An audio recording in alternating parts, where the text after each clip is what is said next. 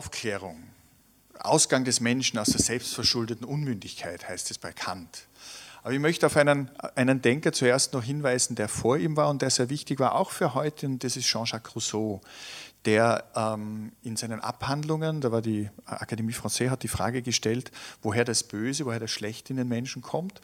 Und er hat in diesen Abhandlungen eben sozusagen seine These entworfen, dass der Mensch von Natur aus gut sei.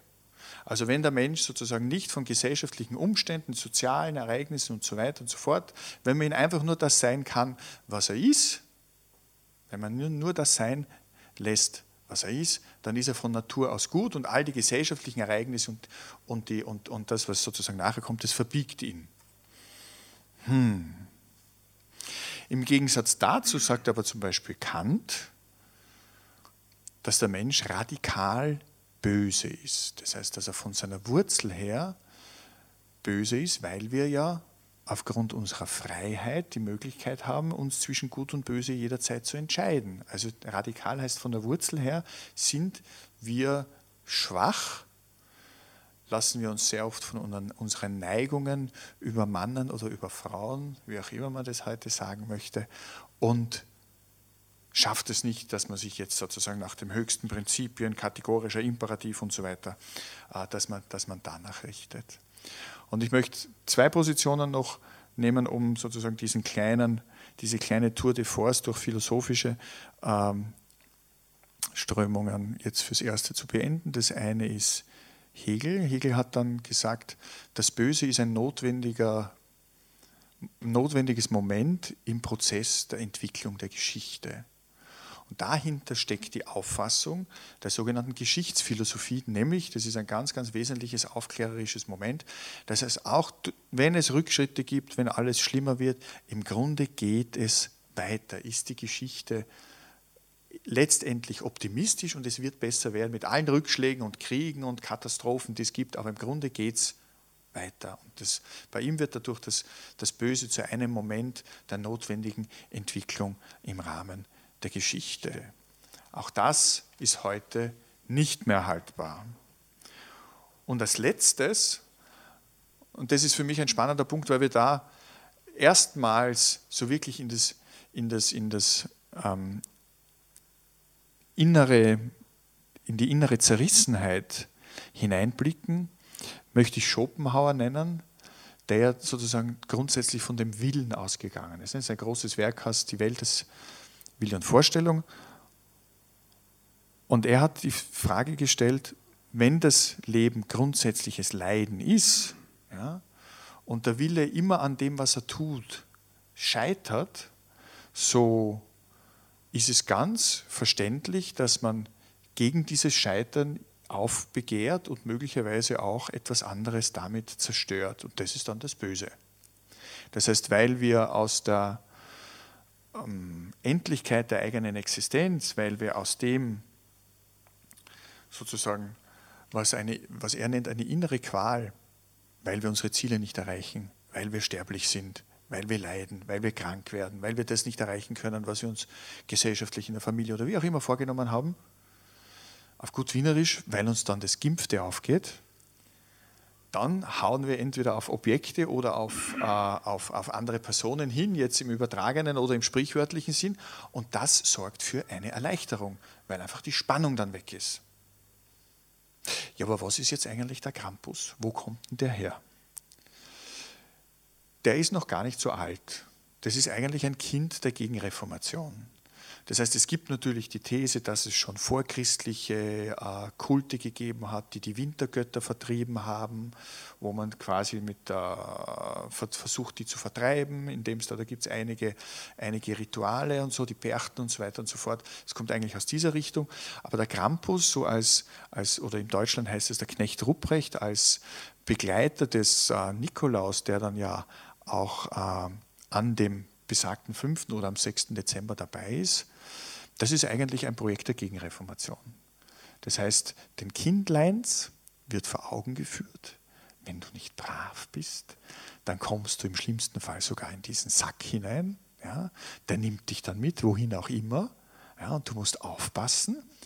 Und ich kann mich erinnern, ich bin ja in Tirol aufgewachsen. Für uns Kinder war das, war das schon so ein spannendes Moment. Kommt er oder kommt er nicht? Ja? Na, wie die das inszeniert haben. Also wir haben, wir haben gezittert, wir haben ge auf der einen Seite, auf der anderen Seite war es ein ganz, ganz wohliges Gefühl des Schauerns und des Graus. Und dann hat irgendwo eine Kette geklirrt. Ja, und wir Kinder sind, wow, ganz furchtbar. Also wunderbar, um da irgendwelche Traumata sozusagen in die kindliche Seele zu versenken. Ja, damit es jedes Jahr, und dann kommt auch noch der große Bischof mit dem großen äh, Hut, der riesengroße, mit dem Preisen und dem Bart und dem Buch, wo alles drinnen steht. Also das ist, das ist Heute würde man sagen, schwarze Pädagogik pur. Ne? Zuerst auf der, auf der einen Seite der mit der Rute und mit der Kette und auf der anderen Seite der Gütige, der aber trotzdem noch das Buch in der Hand hat, wo alles drinnen steht, weil der liebe Gott sieht alles. Es hat uns schon getaugt, so dieses Böse zu spüren, das nähert sich jetzt. Also, kommt näher und, und, und, und ist es dann da oder erwischt es mich oder nicht? Ja, ja. Das ist ja so ein bisschen an den Todestrieb an geneigt ist, sozusagen die Gefährdung der eigenen Existenz. Sehr stark natürlich verbunden mit dem magischen Denken, das wir Menschen haben. Und ich habe einen britischen Philosophen gefunden, der heißt Julian Bagini und der hat versucht, das Böse jetzt als Böses, natürlich aus unserem 21. Jahrhundertverständnis heraus, in zehn unterschiedlichen Kategorien äh, darzustellen und ich möchte mit dem ersten beginnen, nämlich das nennt er sozusagen das sogenannte natürliche Böse. Wir sind jetzt wieder in der Zeit, wo die Menschen sich vor Naturereignissen gefürchtet haben, wo Überschwemmungen kommen, wo es Felsstürze gegeben hat, wo es Feuersbrunsten gegeben hat. Und das ist natürlich sofort verbunden worden damit, habe ich was Falsches gemacht, haben wir was verbrochen? Ich meine, es gibt ja das bei christlichen Fundamentalisten auch noch, die sagen sozusagen, aufgrund von AIDS und Abtreibungen hat es den Tsunami in, in, in, in Indonesien gegeben. Also, dass einfach willkürliche Ereignisse miteinander verbunden werden. Das heißt, dass die äußeren Umstände äh, Lohn oder Bestrafung dafür sind, wie ich mich moralisch verhalte oder nicht. Es zieht sich durch. Das Böse ist eine Prüfung Gottes. Und die Frage ist, wie ich denn damit umgehe. Satan wo kommt der Begriff her? Ist etymologisch nicht so ganz klar. Verwendet wird er als Ankläger. Sozusagen Satan übernimmt anstelle Gottes die Rolle des Anklägers gegenüber der sündigen Menschheit. So wird er im Alten Testament verwendet oder eben auch als Diabolos. Das heißt, Diabolos ist der Durcheinanderwürfler, der alles sozusagen jede Ordnung zerstört. Daher kommt das Diabolische. Natürlich haben sich die Skeptiker schon vor vielen Jahrhunderten mit diesen anscheinenden Zusammenhängen zwischen Gott auf der einen Seite und dem Bösen, das auf der Welt passiert, auseinandergesetzt und haben diese Widersprüche in einem sehr schönen, kurzen Statement auf den Punkt gebracht. Entweder will Gott die Übel beseitigen und kann es nicht. Dann ist Gott schwach, was auf ihn nicht zutrifft. Oder er kann es nicht und will es nicht. Dann ist Gott missgünstig, was ihm fremd ist. Oder er will es nicht und kann es nicht, dann ist er schwach und missgünstig zugleich, also nicht Gott. Oder er will es und kann es, was allein für Gott ziemt, woher kommen aber dann die Übel und warum nimmt er sie nicht hinweg? Das entsteht natürlich daraus, wenn man sozusagen einen so einen personalisierten Gottbegriff hat, irgendeinen Mann mit weißem Bart, der da irgendwo sitzt und sozusagen die ganze Zeit drauf schaut, ob er brav sind oder nicht.